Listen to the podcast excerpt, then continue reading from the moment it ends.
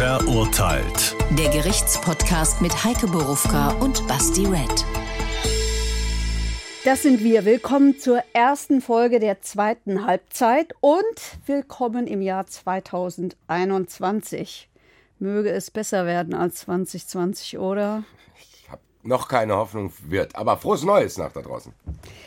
Verurteilt auch in diesem Jahr wieder mit einem echten Fall. Heute wieder mehr als nur einem Urteil.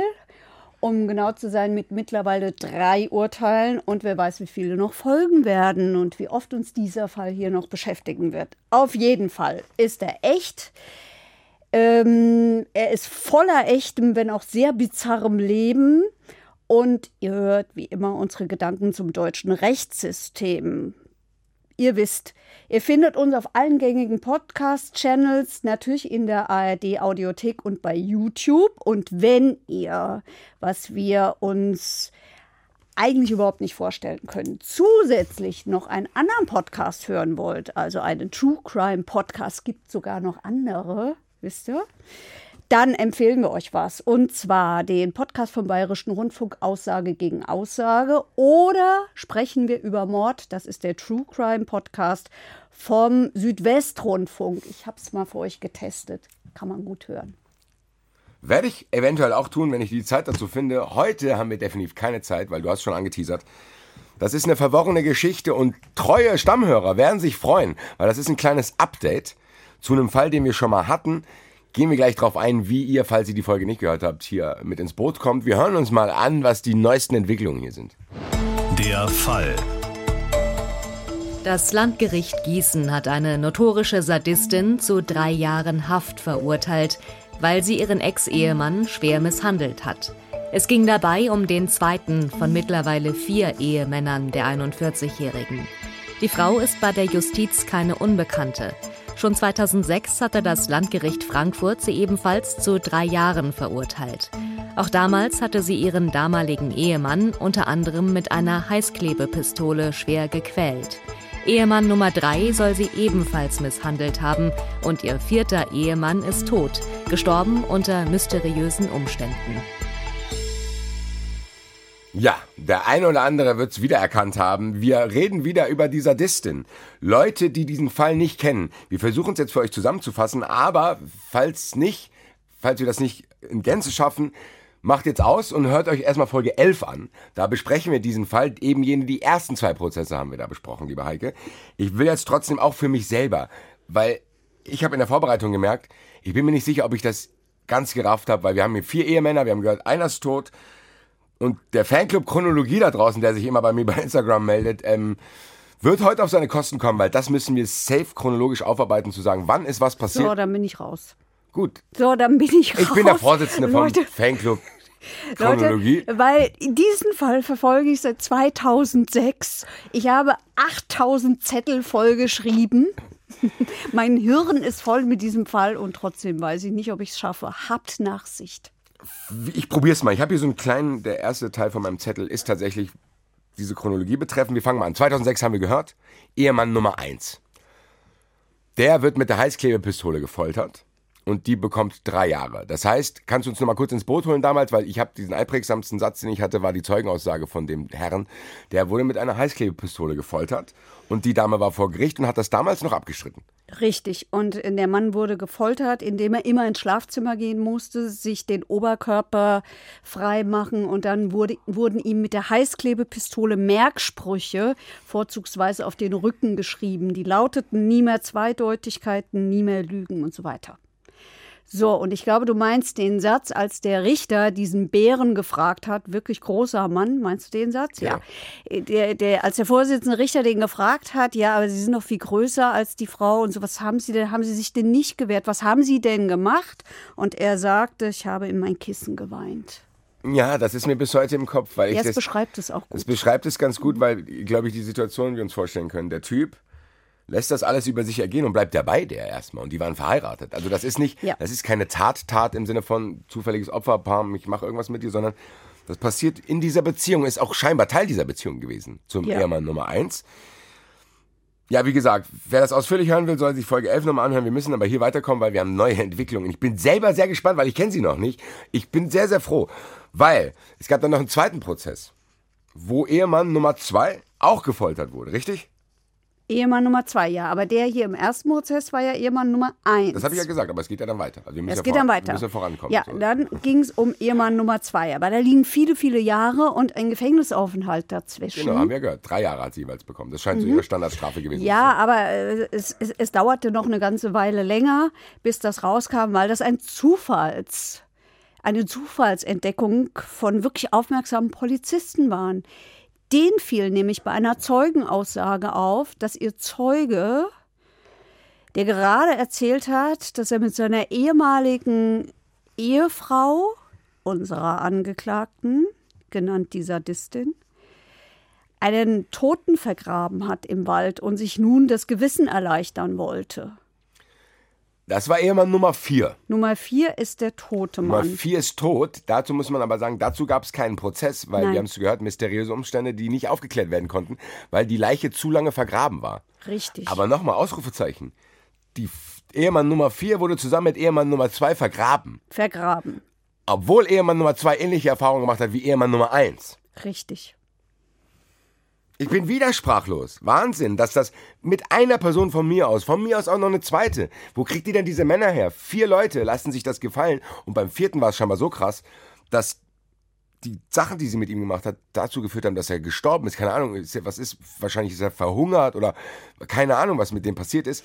Das ist die Vermutung der Familie, dass, äh, er, ja, dass er nichts mehr zu essen und nichts mehr zu trinken bekommen hat, weil Nachbarn berichtet haben, dass dieser Mann immer schwächer wurde. Man Wahnsinn. weiß es nicht genau, weil angeblich hat sie ihn isoliert von der Familie. In dem jetzigen Prozess habe ich aber gehört, Nein, nein, kann- nein, nichts von dem jetzigen Prozess. Ach so, erzählen. Entschuldigung. Das ist äh, hier strikt getrennt. Wie gesagt, wir sind jetzt noch bei den ersten. Wir haben jetzt gehört, Ehemann Nummer eins, drei Jahre. Ehemann Nummer zwei, auch drei Jahre. Wegen ähnlicher Vergehen wie, keine Ahnung, ich glaube, da war irgendwas mit, war da das nicht? ist aber doch der Prozess jetzt. Ja, aber ich meine, das ist jetzt eine neue Entwicklung im Sinne von der Prozess jetzt, das ist ja die Berufungsverhandlung, oder? Ja. So, ich meinte aber die, die Prozesse, die schon stattgefunden hatten, vor dem neuen Wissen, was du hattest. So, meine kurze Frage ist, was ist mit Ehemann Nummer drei? Ehemann Nummer drei ist Zeuge in, äh, diesen, in, die, in, in diesem jetzigen Fall gewesen. Okay, gut. Du hast Also es schon, im, gut, dass du es nochmal gesagt wo hast. Ehemann Nummer zwei das Opfer ist. Genau, gut, dass du es nochmal gesagt hast. Das heißt, dieser Prozess jetzt ist eigentlich der Prozess wegen Ehemann Nummer zwei, aber es ist eine Fortführung. Das ist der Pro Nein, nein, es ist der, das ist, was wir jetzt hatten, war Es ist nicht so der einfach, ihr merkt das. Beru also pass auf, wir hatten 2006 Ehemann Nummer eins. Abgeschlossen. abgeschlossen, Strafe abgesessen, vorbei. Dann kommen, dann gehen die zur Polizei, also er geht zur Polizei, sagt, ich muss da mal was sagen, das ist eine Leiche vergraben. Führt die auch dahin, das macht ihn glaubwürdig. Die Leiche ist auch da. Leiche ist auch da, wo er das sagt. Und die Polizisten sagen, was ist denn das? Ja, die sehen die Verletzungen, frische Verletzungen, sagen, was ist denn das?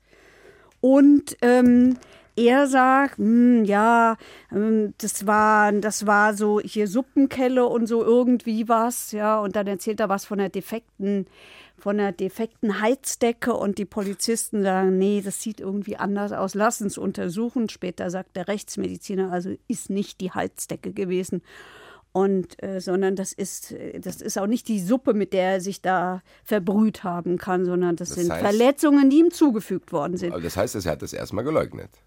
Er hat es erstmal Also geleugnet. eigentlich hat er sie geschützt. Weiterhin. Eigentlich hat er er hat mit der eine Leiche vergraben und hat sie beschützt. Ja. Dann ermittelt die Staatsanwaltschaft Gießen. Wegen dem Mord. Wegen, das wissen wir ja nicht, ob es ein Mord ist, wegen der, der, dem, Wegen dem der. Vergrabenen. Ehe, wegen Ehemann Nummer 4 und wegen Ehemann Nummer 2. Im Anschluss dann oder gleichzeitig? Gleichzeitig. Okay, das heißt, die haben gesagt, okay, du bist Ehemann Nummer zwei, wir kennen dich schon von Ehemann Nummer eins. Die müssen ja dann, ja, wahrscheinlich sitzen die genauso wie wir da.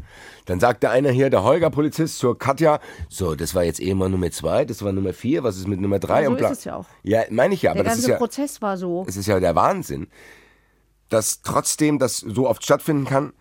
Und Ehemann Nummer drei ist jetzt als Zeuge involviert. So, das heißt, eigentlich haben wir über alle vier Ehemänner gesprochen und wir reden jetzt aktuell über die Berufungsverhandlung von dem Prozess von Ehemann Nummer zwei wegen den Verletzungen. Genau. So, Seht ihr mal, liebe Freunde.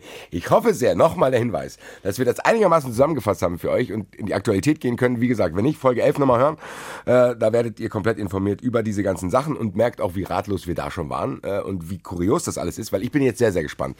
Weil eine der zentralen Fragen, die ich in dieser Folge 11 hatte und die größte Enttäuschung fast in diesen ganzen Folgen, die wir jemals hatten, war, als ich dich gefragt habe, liebe Heike, bitte, bitte, bitte sag mir, dass die begutachtet wurde. Was ist denn mit der los? Kann man wenigstens irgendwo in ihrer Vergangenheit Vergangenheit Anhaltspunkte finden, warum die sowas macht. Und da musstest du mich leider vertrösten und sagen, nee, Basti, die hat sich einfach nicht geäußert. Richtig. Die hat sich in den ganzen ersten Versuchen nie geäußert. Das heißt, kein Gutachter konnte eigentlich wirklich ein fundiertes Gutachten über sie machen, weil sie nicht geredet hat. Diesmal was anders. Diesmal hat sie mit dem Gutachter gesprochen.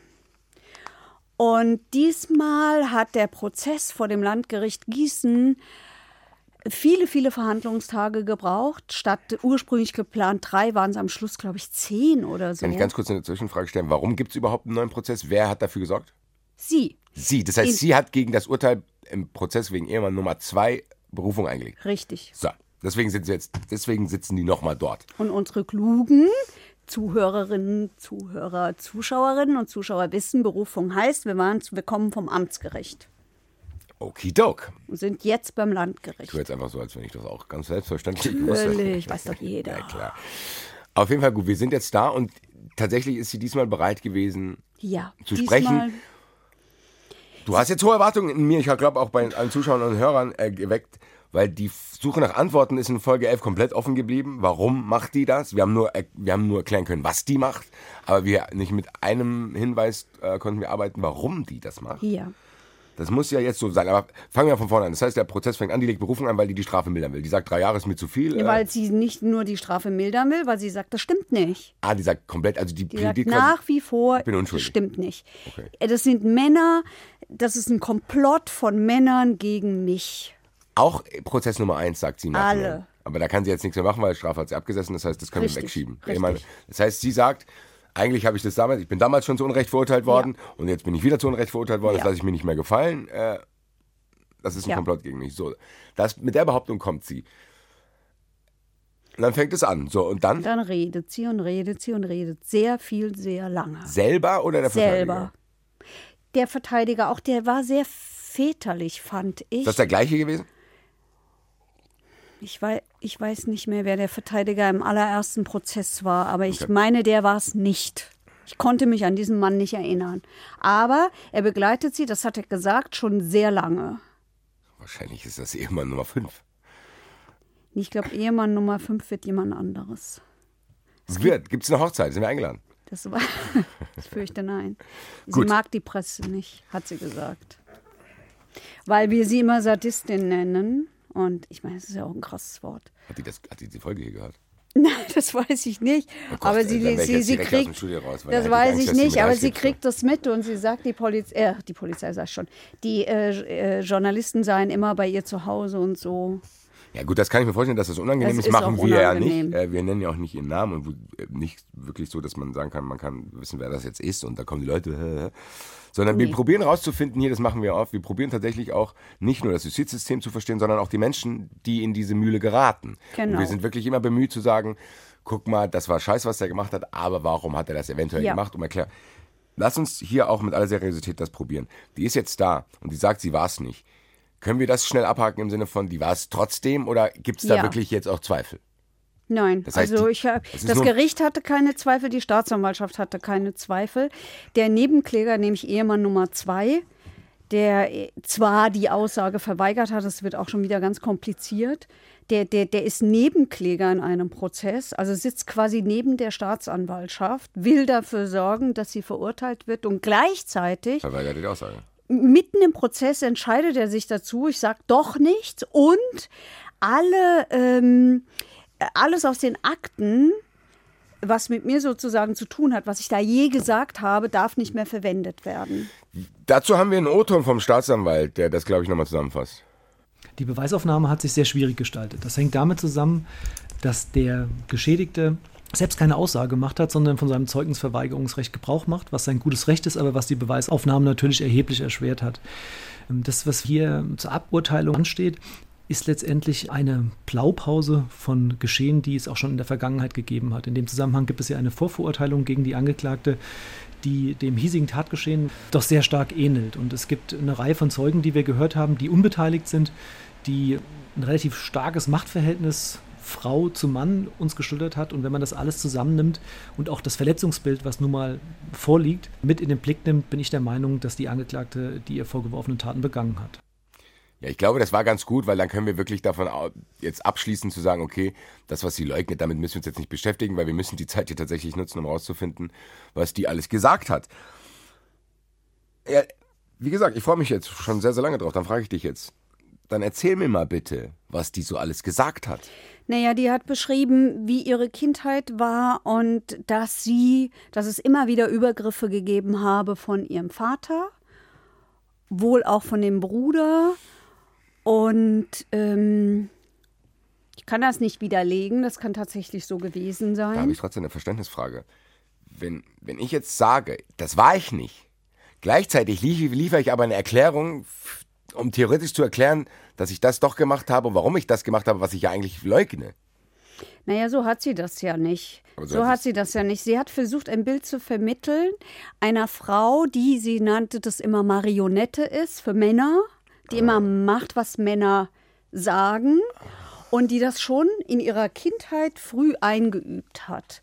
Und dann hat sie ihren Bruder ausfindig gemacht, mit dem sie über Jahre hinweg keinen Kontakt hatte. Also sie hat zum Beispiel in dem Prozess übrigens immer, immer äh, von ihrem Erzeuger geredet. Wenn die Vorsitzende Richterin zum Beispiel nach dem Vater gefragt hat, hat sie geantwortet und hat immer von dem Erzeuger geredet. Sie hat nie mein Vater gesagt, nicht ein einziges Mal. Und dieser Bruder, den hat sie ausfindig gemacht und der Manchmal ist es eben doch ein klitzekleines bisschen wie in Gerichtsshows, aber wirklich nur ein klitzekleines bisschen. Plötzlich tau tauchen Zeugen auf. Da war es so und plötzlich war der Bruder da, der dann auch ausgesagt hat und der das bestätigt hat. Also der hat Übergriffe des Vaters auf das Mädchen bestätigt. Das hat er gesagt, ja. Okay, das heißt, da lief, ist schon mein erster Hinweis, dass sie quasi auch Gewalt erfahren hat in jeglicher Hinsicht schon früh in ihrer Kindheit und das eventuell für diese Störung, die, sorry, ich sag's jetzt einfach, aber Störung sorgt, die sie tatsächlich hat, weil der Staatsanwalt hat ja auch gesagt, das ist ja ein Muster. Das sind ja keine Affekttaten, sondern das scheint ja Teil ihres ihrer Persönlichkeit. Ihres Portfolios zu sein, wollte ich gerade sagen, sozusagen. Das ja. ist, wenn du mit mir bist, ist das Teil, mit dem du dich auseinandersetzen musst. Ja. Wie ging es dann denn weiter? So, also du hast gesagt, sie hat viel geredet. Sie hat sehr viel geredet und es hat eine Situation gegeben, wo ein Zeuge da war und die Vorsitzende Richterin zusammengefasst hat, was ein anderer Zeuge gesagt hat. Und da ist sie auf einmal in diesem Gerichtssaal über Minuten hinweg komplett erstarrt, hat geweint und war also das ging ganz lang.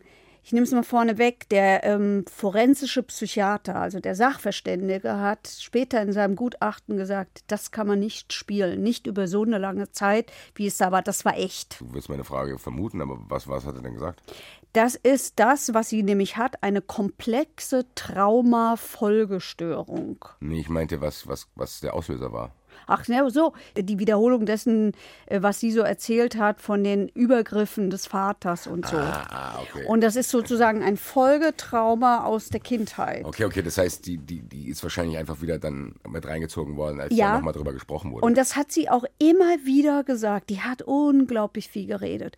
Und das hat sie immer wieder gesagt, dass sie das, was sie früher erlebt hat, dann wieder erlebt. Also sie erzählt nicht nur, es war so und so und so, sondern sie fühlt das. Ja gut, das kann man das. ja nachvollziehen, ehrlich gesagt. Also und der Gutachter hat es bestätigt. Ja, der Gutachter hat es bestätigt, dass das nicht gespielt ist, dass er glaubt, dass das so ist, dass es eine im höchsten Maße traumatisierte Frau ist. Also ich gebe einen kleinen Zwischenstand. Ich habe das Gefühl, ich bin zumindest selber einen kleinen Schritt auf der Frau näher gekommen. Also sagen, mir okay, ging es auch so. Da ist was passiert ja. zumindest, wo ich denke, hm, krass und eigentlich momentan ist noch so ein latentes Gefühl in mir. Ich freue mich fast für sie, dass sie hoffentlich jetzt Hilfe bekommt, muss ich sagen. Sie Bei macht aller eine- Grausamkeit, die sie verbreitet hat. Ja, sie macht eine Therapie. Und ähm, auch das hat der Gutachter gesagt und das hat sie selber auch erzählt. Also die hat eine, die war in allen möglichen Kliniken, Tageskliniken, psychosomatischen Kliniken etc. Die hat alles durch. Die hat sich aber, so hat es der Gutachter gesagt, eben nie so weit geäußert, dass sie auch mal erzählt hat. Ja.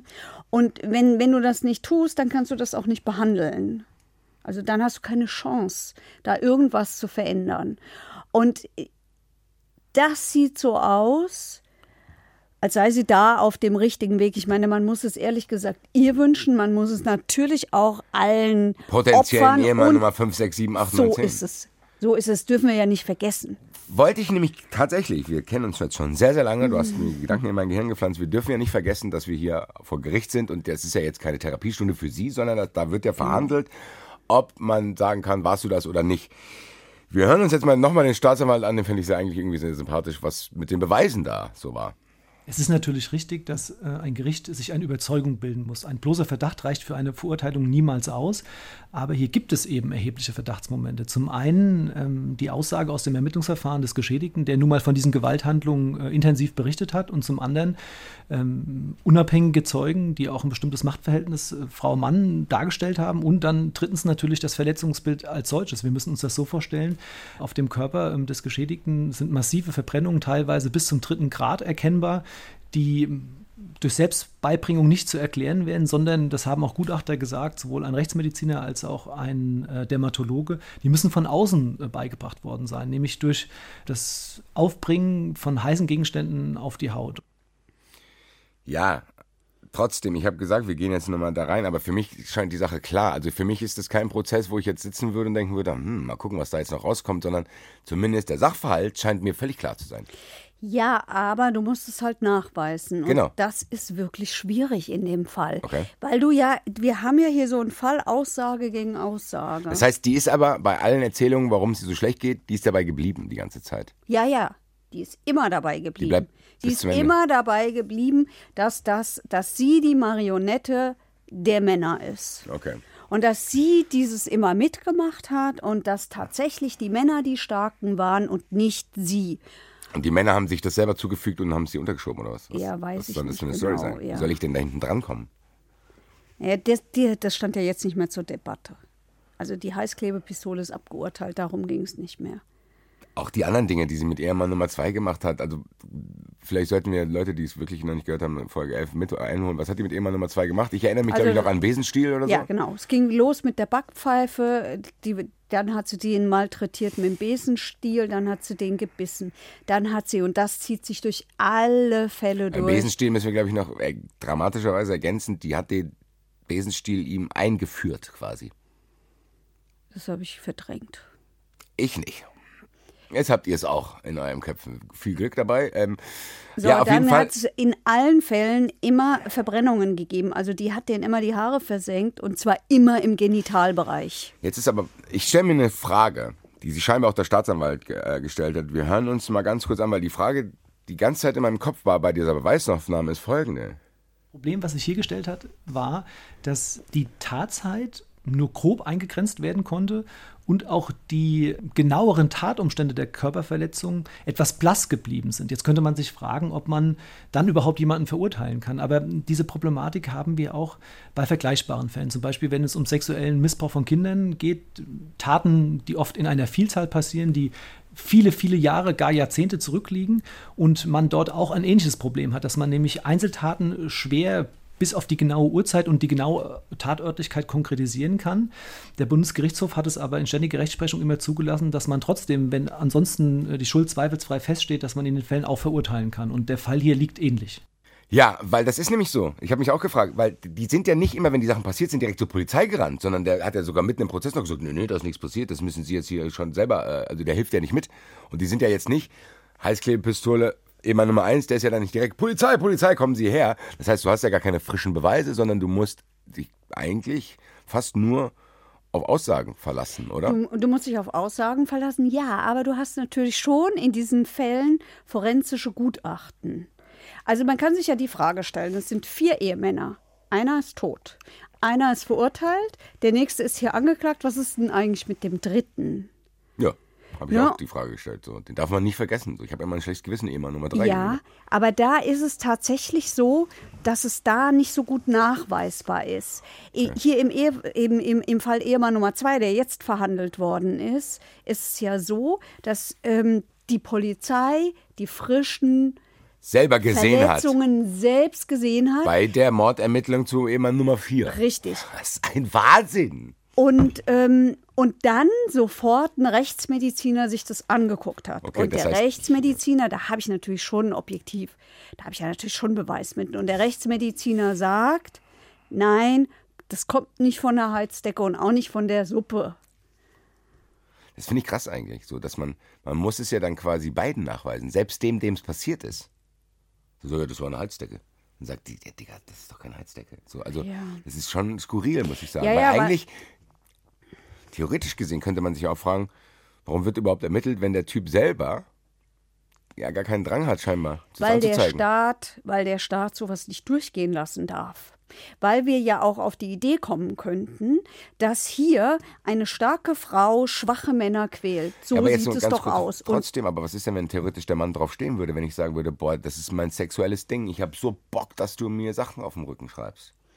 ja, Darf, das, er, dürfte ich das theoretisch nicht?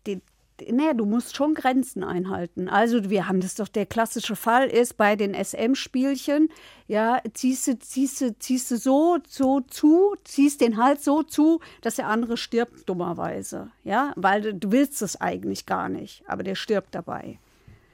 Ja, Und aber das wenn er nicht strafbar. stirbt. Wenn er nicht ja, stirbt- theoretisch gesehen, wenn ich jetzt mit meiner Partnerin das ausprobiere und sage, ich wirklich jetzt so lange, damit der Orgasmus geiler wird, weil du unter Atemnot leidest, keine Ahnung, wie die Story ist, ich habe es noch nicht ausprobiert. Und die, die stirbt nicht, sondern das geht gut. Theoretisch gesehen, ein Staatsanwalt kriegt es mit, würde der mich tr- trotzdem anzeigen. Obwohl das innerhalb von unserem Geschlechtsakt irgendwie Teil ist. Also ich behaupte, nein, aber weißt du was? Das wäre eine Frage für den Joker, oder? Ich trau's, aber bitte frag du ihn. Ich, ich habe sehr viel Respekt vor diesem älteren Herren. Ich, irgendwie ist er für mich fast wie ein Onkel. Richter. Das sind wie ein Onkel für mich. Wir rufen mal Klaus Drescher an und du stellst die Frage. Hallo, Drescher. Heike Borufka und Basti Red. Hallihallo. Wieder falsch gemacht. Du hast dich zuerst. Oh, ich habe mich zuerst genannt. Basti Red und Heike Borufka. Hallo. Ach, so ist das bei euch. Der Jüngere zuerst, nicht die Schönere oder so. Nee, wir sind höflich. Wir bemühen uns jedenfalls. Wir haben ein bisschen eine delikate Frage. Oha. Wir beschäftigen uns mit einer Sadistin, mit der wir uns ja schon mal beschäftigt haben, in Folge 11. Und diesmal stellt mir Basti diese Frage, die ich mich nicht getraue, alleine zu beantworten. Wenn das alles einen sexuellen Hintergrund hat Ja. und der Mann ist einverstanden, dass er gequält wird, mit, äh, indem er ihm zum Beispiel die Schamhaare absenkt, muss der Staatsanwalt dann verfolgen, respektive ein Gericht sich irgendwann drum kümmern? Schwierig, oder? Schwierig, ja. Also grundsätzlich darf man natürlich auch ähm, in gewissem Umfang mit irgendwelchen Sachen einverstanden sein und dann hat der Staatsanwalt da eigentlich nichts zu suchen. Das ist also sozusagen die Selbstbestimmung, die man dann selber hat. Ähm, problematisch wird es dann immer, wenn das dann Leute sind, die vielleicht psychisch krank sind oder sowas und der andere das eventuell auch erkennen kann, dass sie psychisch krank sind. Da, da wird es natürlich dann kritisch. Das Weil der Staat die Schwachen schützt, richtig? Ja, ja, ja. Ha, habe ich es gewusst. Ähm, hier, war der Fall, hier war der Fall so. Der, das Opfer geht zur Polizei, um sein Gewissen zu erleichtern. Ne, das hatten wir in Folge 1. Da haben wir darüber geredet, ähm, dass man Leichen sehr wohl vergraben darf im Wald und dann ist es nur eine Ordnungswidrigkeit. Und dabei stellt die Polizei fest, oh, der hat aber ganz schön viele Verletzungen. Der sagt, war die Heizdecke oder die Suppe oder hat mich mit Suppe verbrüht. Die lassen es untersuchen vom Rechtsmediziner, der sagt, kann nicht sein. Muss der Staatsanwalt dann verfolgen? So tief habe ich Herrn Drescher hier noch nicht durchatmen. Oh, nee. also äh, tendenziell würde ich sagen, muss, muss nicht unbedingt. Also wenn, also ich meine, dass die, dass die zumindest mal nachfragen, was, was ist denn das und, und was hast du denn da? Gut, dann da hat er, das hat er nicht eingeräumt. Aber äh, dass er es nicht einräumt, zeigt ja letzten Endes, dass er möglicherweise in der Tat mit einverstanden war mit dem ganzen Kram. Und dann denke ich mal, ist es jedenfalls nicht so ganz zweifelsfrei, dass man da als Staatsanwalt dran darf. Also hier hat er erst im Prozess die Aussage verweigert. Mhm. Vorher hat er geredet. Mhm. Ja, schwierige Gemengelage. Ja, ja, natürlich. Wobei, wenn er im Prozess die Aussage verweigert, äh, wegen, wegen, wegen was denn? Äh, also, weil er sich selber belasten wollte oder weil er verheiratet war oder? Ja. Um die Frau zu schützen. Ja, ja, nee. Äh, also, was, ja, was ja. Der, also war er verheiratet mit ja, ihr, oder? Ja, war Ach so. Ja, dann ist sowieso vorbei. Ja, also Aussagen, die bei der Polizei gemacht werden, wenn der angeklagt, äh, wenn der, wenn der äh, derjenige, der da ausgesagt hat, später von seinem Aussageverweigerungsrecht Gebrauch macht, als Nebenkläger nicht. Ja, nur so wurscht.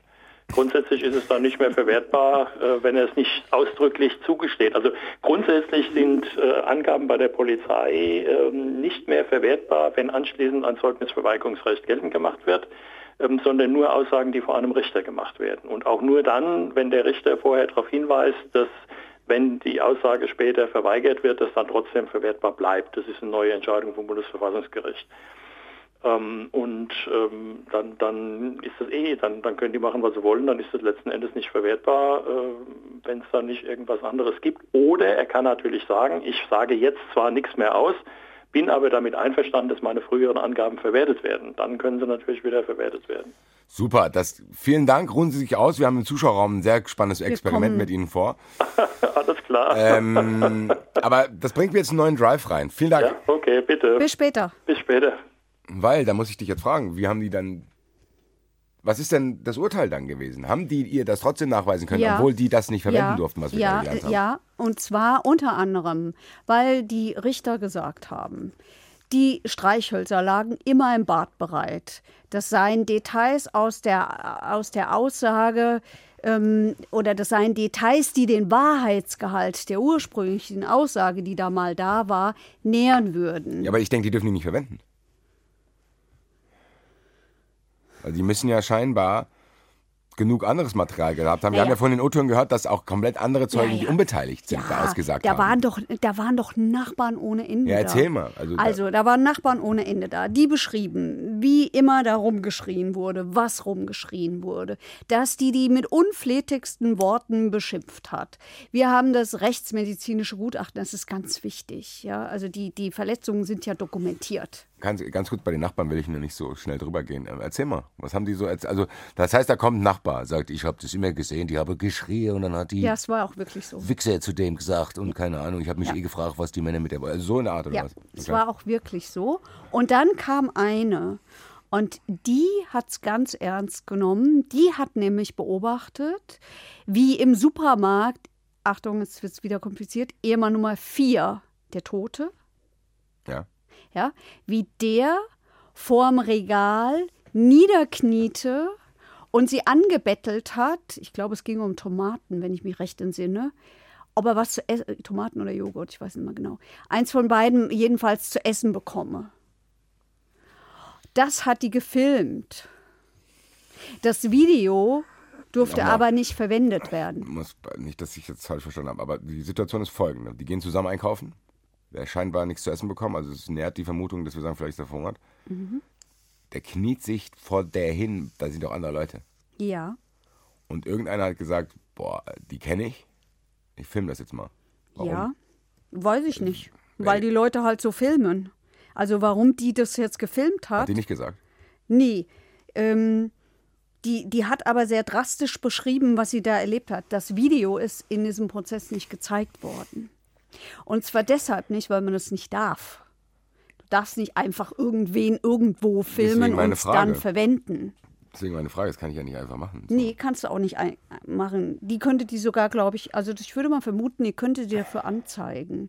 Weil das Gut, ist das ein heißt- Eingriff in der einen ganz persönlichen Lebensbereich und das darfst du nicht. Das heißt aber, theoretisch gesehen müssen wir das Video, wenn jetzt hier Geschworene sitzen würden, würde der Richter zu den Geschworenen sagen, vergessen Sie bitte, dass es das Video gibt. Nein. Ja, ja.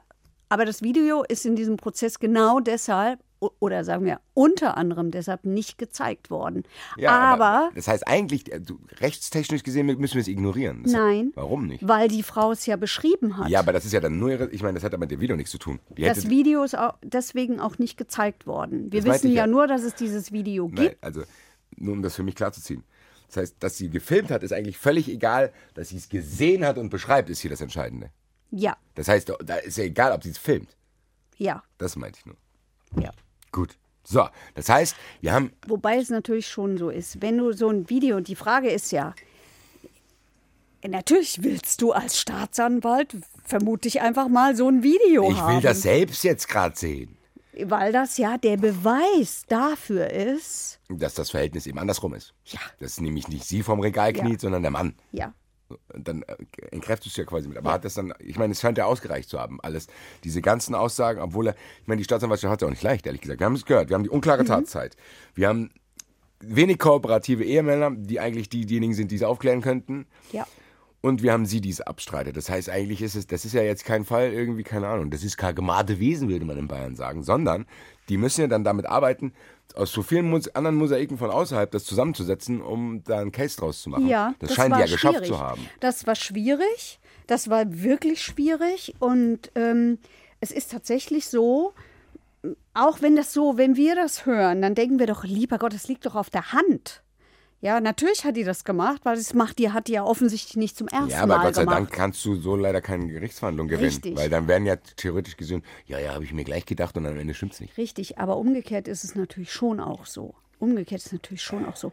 Du musst schon irgendwie auch diese Männer schützen und du musst sowas natürlich auch ahnden. Du kannst das nicht durchgehen lassen.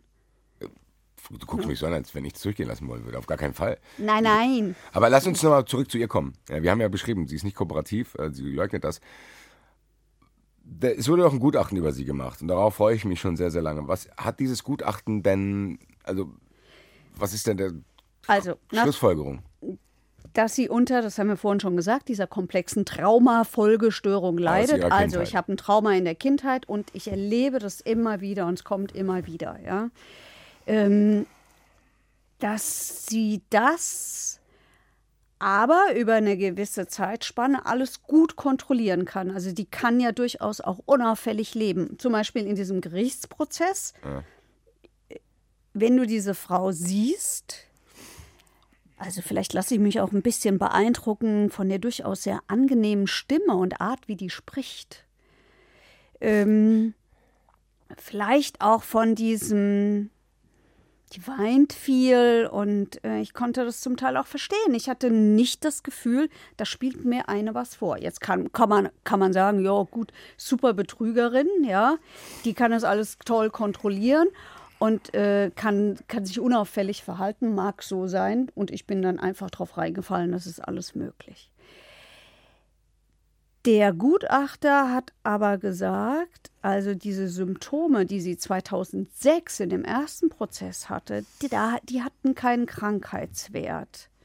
Dann gab es dieses Prognosegutachten 2008, da hat man noch gesagt, das, das hat sie gebraucht, um dann aus dem Gefängnis wieder rauszukommen, ne? keine Persönlichkeitsstörung. Ja? Ähm, sie, selber, so hat er sie beschrieben, hat immer das Bedürfnis, sehr tugendhaft zu wirken, sozial erwünscht zu erscheinen. Dazu würde zum Beispiel das Verhalten oder der Eindruck, den sie auf mich hinterlassen hat, ähm, vor Gericht reichen. Und er hat gesagt, es besteht überhaupt kein Zweifel daran, dass hier eine, denn der, das, der Gesetzgeber nennt das so, schwere andere seelische Abartigkeit vorliegt. Nämlich, dass das eine emotional instabile Person ist mit eben dieser komplexen Traumafolgestörung. Aber, und das fand ich ganz interessant, jetzt kann man ja da sofort auf die Idee kommen, ja, so eine ist so schwer psychisch krank, das erfüllt die Voraussetzungen, die muss untergebracht werden und kann gar nicht verurteilt werden, weil sie so schwer psychisch krank ist. Du kannst, glaube ich, bald diese Sendung alleine machen, weil das ist wieder eine von meinen Fragen, die ich gehabt hätte. Wenn man ein Gutachten über die macht und stellt fest, äh, irgendwas stimmt da nicht, äh, warum ist das hier in dem Fall nicht passiert? Weil ich glaube, wir haben es jetzt noch nicht eindeutig gesagt, aber wir können mal jetzt sagen, das Urteil hat Bestand einfach, oder was? Ja, Das heißt, die Ja. Berufung ist gescheitert, oder wie Ja. nennt man das? Okay. Das heißt, die Strafe von, was, das war glaube ich wieder drei Jahre, Ja. bleibt bestehen. Ja, da stellt sich tatsächlich die Frage, warum. Also wenn die doch die, Ja. jetzt begutachtet haben, Ja. die scheinbar, ich meine, das ist ja trotzdem kein normales Verhalten. Also es ist ja nicht so, dass ich sagen würde, heißt nicht so, du hast jetzt das gemacht und musst dafür bestraft werden, sondern also, sagen wir es mal so, ich vergleiche es manchmal immer mit so, ich habe Geldsorgen, ich gehe, klau jetzt was. Ist nicht okay, kann ich aber nachvollziehen. Diese Nummer ist ja nicht situativ. So, das ist ja nicht so, ah, der Ehemann Nummer eins hat die Spezi falsch gemacht, dann machst du es halt, ansonsten machst du es nicht, sondern die scheint das ja immer zu machen. Das mit der Spezies übrigens, für all die, die den Fall nicht kennen, nicht erfunden. Tatsächlich. Es war. Der eine, irgendwelcher war es? Egal. Ja, hier, Nummer zwei. Nummer zwei hat tatsächlich Ärger nee, bekommen. Nummer eins hat die Spezi-Mischung falsch gehabt. Siehst du, wir kommen alle durcheinander bei diesem Fall. Ehemann Nummer eins hat tatsächlich damals Ärger bekommen, in Form einer Strafe, ich weiß nicht welche, weil er die Spezimischung falsch gemacht hat. Und das war damals das Einzige, was ich verstanden habe. Weil das macht man nicht. Äh, Spezi muss gut gemischt sein. Nein. Ähm, Nochmal die Frage, Also ich kommt der nach drei Jahren jetzt wieder raus? Und dann, ehrlich gesagt, Nee, warte. Erstmal kommt sie ja rein, obwohl der Gutachter sagt, die ist schwer psychisch krank. ja, warum denn dann? Also, Weil er sagt, ihre Einsichts- und Steuerungsfähigkeit sind nicht aufgehoben. Sie weiß genau, das, was sie macht, ist verboten. Und sie macht es trotzdem. Also sie versteht sehr wohl den Unrechtsgehalt ihrer Tat. Und, sie sa und er sagt, also der Gutachter sagt, das Malträtieren dieser Partner sei eben nicht impulshaft. Das sind keine plötzlichen Ja, aber Ausraster. das sage ich doch. Aber warum ist, darf die dann wieder raus irgendwann? Jetzt mal ganz im Ernst. Ich glaube, man muss kein Sherlock sein, um zu wissen, okay, du hast sogar schon mal so ein bisschen nebulös angedeutet, dass jetzt Ehemann Nummer 5 schon vor der Tür steht. Ja, der, der gibt so einen Mann in ihrem Leben, der kommt auch immer, der zieht sich dadurch alles durch, der kommt immer wieder vor. Sie bezeichnet ihn als äh, den Arbeitgeber, aber es gibt wohl auch einen Chatwechsel, also mm, der dafür spricht, dass sie mehr ist als nur seine Mitarbeiterin. Ja, Leute, jetzt mal im Ernst. Ja, aber wie das heißt, willst die du das denn machen? Erklär mir, wie willst du diese Frau, Ich würde für dir sagen, du musst eine Therapie machen. Nee, nicht für die immer macht ja eine. Therapie. Ja, aber dann muss die halt erfolgreich sein und nicht sagen nach drei Jahren, er kommt jetzt hier wieder raus. Ja, das, ist, das steht doch auf der Straße, dass sie das wieder macht. Ja, ich weiß. Die Das muss, es muss doch, ich meine, dafür soll die Strafe doch angeben. Wir haben doch immer gesagt, du machst irgendwas und das System sorgt dafür, dich auf irgendeine Weise dazu zu bringen, dass du es eben nicht mehr machst. Ja. So. Das, ehrlich gesagt findet das hier für mich nicht statt. Das ist ja auch schwierig, aber ich, ich weiß nicht, wo die Lösung ist. Ich weiß nicht, wie die geht. Ja, hat der Gutachter nicht gesagt, die muss die und die Therapie machen, um Doch, das die macht ja eine Therapie. Ja, aber ist das nicht dann Voraussetzung, dass die erfolgreich abgeschlossen wird? Kann man das nicht zur Voraussetzung machen? So wie wenn ich, keine Ahnung, wenn ich jetzt betrunken Auto fahre, muss ich ja auch irgendwelche Kurse erfolgreich abschließen. Das muss mir jemand bestätigen, bevor ich wieder Auto fahren darf. Warum ist es denn nicht hier obligat, dass diese Dame diese Therapie abschließt und dass einer sagt, hier, okay, jetzt können wir dich erst wieder rauslassen? Gibt es da nicht so eine Art weiche Sicherungsverwahrung? Nein. Nein, weil, guck mal, wenn du das weiterdenkst, ich verstehe ja das. Ich verstehe ja dieses Bedürfnis, aber wenn du das weiterdenkst, wo fängst du denn dann an und wo hörst du auf? Also, machst du das dann beim Kleptomanen auch? Machst du Weiß das ich. bei dem, wie ist es mit den Drogenabhängigen, die immer, immer, immer wieder straffällig werden? Die müssen aber auch eine Therapie machen. Jo. Jo, und die scheinbar nicht. Und dann werden sie wieder rückfällig. Und dann? Ja, und, aber dann hast du wenigstens probiert. Ich habe das Gefühl, hier probiert man es gar nicht. Dann sag, Im Endeffekt wird die genauso behandelt wie jemand, der zweimal in seinem Leben sauer war und jemanden in der Prügelei verletzt hat. Hat zweimal drei Jahre gekriegt. Aber eigentlich hat die ja über Jahre, fast Jahrzehnte lang Menschen gequält, was man weiß. Und einer ist auch noch unter mysteriösen Umständen tot. Und jetzt stellt man sich wieder und sagt, ah ja gut, da sperren wir dich halt drei Jahre, kennst dich schon mit aus, dann kommst du halt danach wieder raus, dann sitzen wir hier, wenn du deinen Arbeitgeber getötet hast. Der ist unter mysteriösen Umständen tot, ja. Aber das reicht doch nicht. Theoretisch könnte das doch auch der Ehemann Nummer zwei gewesen sein oder was weiß ich. Alles ist möglich. Ich sag doch auch nicht, dass ich die wegen Mord verurteilen will.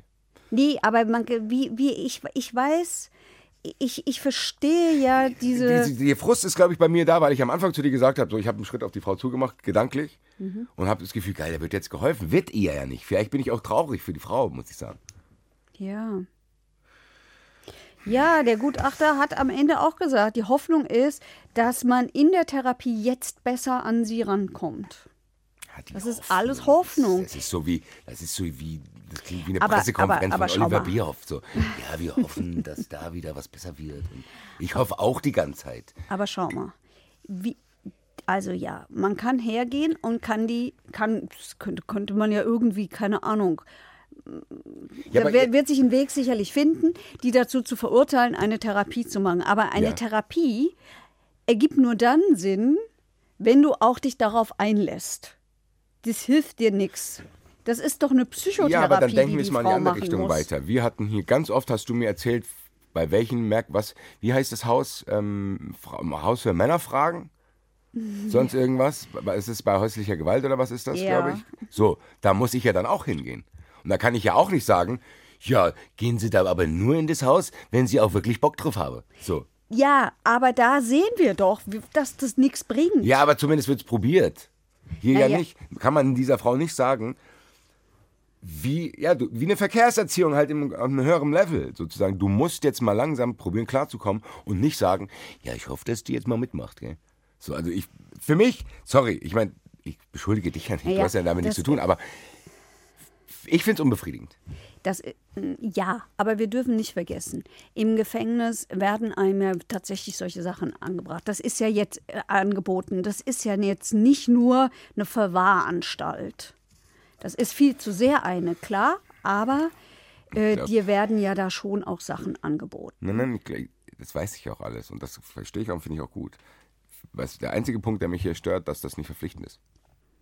Das, weil ich an anderen Stellen muss ich es ja machen. Ich habe es ja eben ge- vorgezählt. Du musst Verkehrserziehung machen, du musst zum Zentrum für Männer fragen, du musst vielleicht da hingehen, so machen sie dies, machen sie das und zu der sagen die, ja, da gibt es ein paar Angebote, gell, wenn du Bock drauf hast, machst du es. Ich hoffe, dass du es machst und ich hoffe, dass es dir hilft.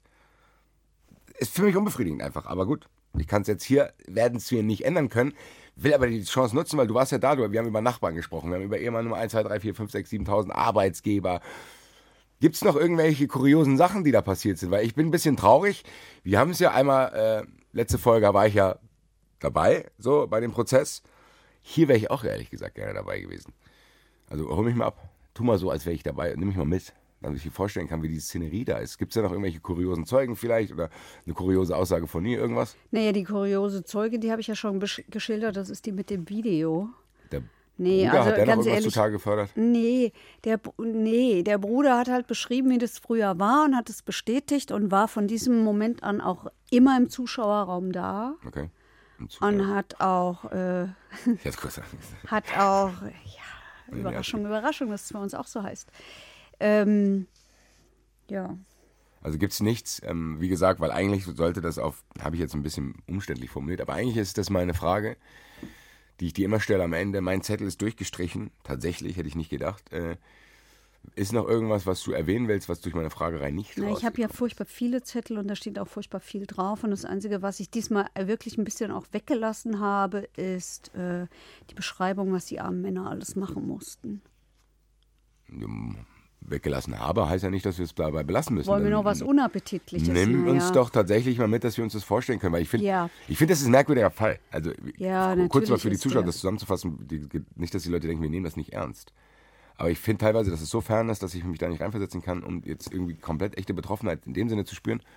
Also ich finde das, das ist trotzdem wie ein Ja, aber der lässt uns Film. ratlos zurück. Genau. Er lässt uns komplett Der ist irgendwie, ratlos das ist so unbefriedigt. Das ist so, das ist wie die Eintracht, die ständig unentschieden spielt. So, das ist, weiß ich nicht. So, klar, Ansätze versteht man, aber irgendwie, du kannst es nicht greifen. So, ich, dann nimm uns doch vielleicht und unsere Zuschauer und Zuhörer mal mit, ähm, was diese Dame tatsächlich alles so gemacht hat, weil ich glaube, das Naja, ist hat- gut, um die nochmal ein ja, bisschen zu beschreiben. Also zum Beispiel hat sie diesen Mann dazu gezwungen, Kot zu essen und hat gesagt, wenn du erbrichst, dann gibt es Ärger, denn das kommt von mir. das heißt, tatsächlich hat die Das kommt von mir und das kann nicht schlecht sein und er darf erst dann trinken, wenn es drin bleibt. Weiter nix, ich muss ein neues Bild kriegen. Was hat die doch gemacht? Doch was. Er musste, sie musste, dann machen wir was harmloses Nein, jetzt noch. Er musste weiter. noch, die, er musste noch die Füße küssen. Ich traue mich jetzt nicht mehr. Ja, mach weiter. Ich, nein, nein, Das nein, ist so- nein, nein, nein. Hab, wir haben das ja schon erzählt. Wir haben das mit den Verbrennen erzählt. Wir haben das mit den vielen Ohrfeigen erzählt. Wir haben das mit dem Supermarkt erzählt, wo einer betteln muss, dass er überhaupt was zu essen kriegt. Das ist alles demütigend. Ja, wie gesagt, du hast es, glaube ich, gut zusammengefasst. Das ist sehr, sehr unbefriedigend alles. Ähm, hast du trotzdem vielleicht für uns eine Zukunftsaussicht? Oder muss ich jetzt tatsächlich davon ausgehen, dass es so ist, wie ich es gerade beschrieben habe? Die kommt jetzt einfach ins Gefängnis und geht wieder raus. Nein, das glaube ich nicht. Nein? Weil ich das Gefühl habe, und das bestätigt auch der Gutachter, dass sie ja jetzt eine Therapie macht. Sie hat immer von ihrer Therapeutin erzählt, die sie jetzt versteht und so weiter und so fort. Und, ähm, und der Gutachter sagt, die beginnt sich zu öffnen. Und das ist die Bedingung dafür, dass ähm, das ist die Bedingung dafür, dass man überhaupt was ändern kann. Gut, das heißt, damit, das ist halt das, wo wir jetzt leben müssen. Zu denken, okay, es gibt diese latente Hoffnung, zu sagen, es könnte besser werden. Äh, Ja. Kannst du mir eines versprechen? Dass du das weiter auf dem Schirm hast und dass, Ja. wenn wir irgendwann mal wieder mit Eintracht im Pokal auswärts irgendwo sind, du irgendwann auf mich zukommst und sagst, hier, Basti, es gibt Neuigkeiten. Gute hoffentlich. Hoffe ich auch. Bin da aber nicht so sicher, muss ich sagen. Ähm, Ich auch nicht. ich würde mal sagen, wenn du nichts mehr hast, ich habe nichts mehr, machen wir jetzt mal das angekündigte Gedankenexperiment, Herrn Drescher. Ja, und wo machen wir das am besten? Natürlich im. Zuschauerraum. Dann rufen wir ihn jetzt mal an, den Herrn Drescher.